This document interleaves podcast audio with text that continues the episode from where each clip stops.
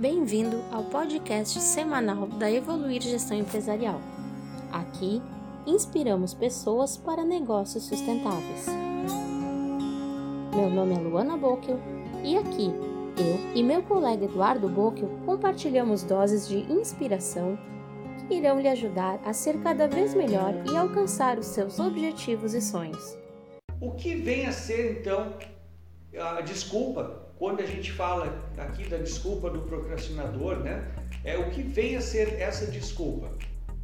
Bem, por incrível que pareça, desculpa é uma forma criativa da nossa mente falar algo que a gente não quer fazer. Então, quando a gente não quer fazer alguma coisa, quando nós temos algumas emoções, quando temos alguns medos, né? Quando a gente procrastina, a nossa mente cria uma desculpa, ela inventa algo. Né? A nossa mente ela é uma máquina de criatividade. Ela, ela pode inventar N coisas. Né?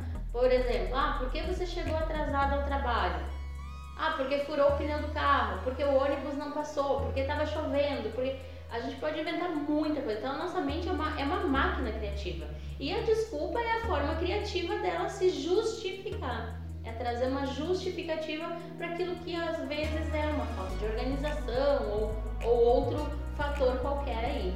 Ou seja, a desculpa nesse sentido que está comentando aqui na live, né, que revela o perfil da procrastinação, é uma espécie de justificativa que a pessoa traz, né, que ela argumenta em relação ao não cumprimento de um prazo é, de entrega, a não realização de uma tarefa. Então ela vai se desculpar, ela vai arrumar um argumento e eu acredito para que ela seja é, é considerada assim uma, uma desculpa, é que ela é um argumento vazio, muitas vezes um argumento é, não muito lógico, um argumento não muito persuasivo, seria isso?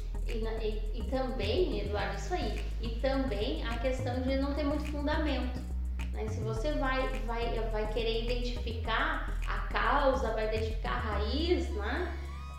não tem muito fundamento. É, é uma desculpa mais vazia.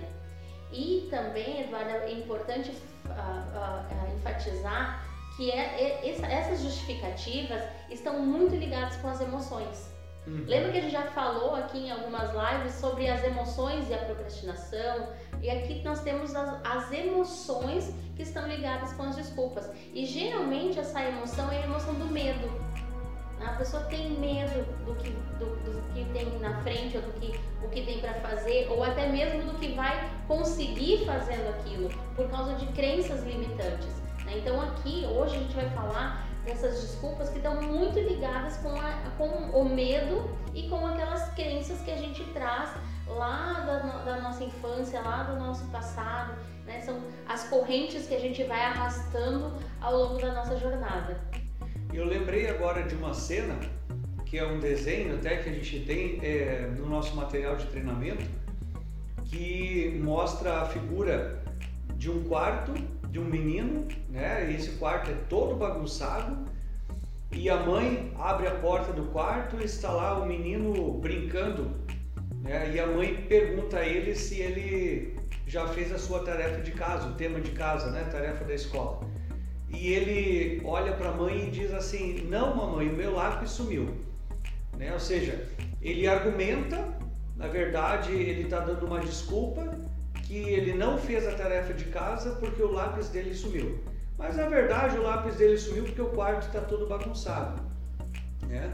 Então, quando tu falas de crença ou de, de, de âncoras, né?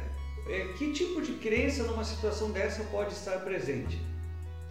Principalmente a, a, a crença de que eu não sou capaz, né? incapacidade ou incompetência né? Eu não sou competente para. Então o menino ali nessa, nesse, nesse desenho, ele não se sente capaz de arrumar o quarto, ou ele se sente incompetente para fazer a organização do quarto, e acontece que ele perde o lápis. Pense nisso. Esta é a dose de hoje de inspirações para evoluir.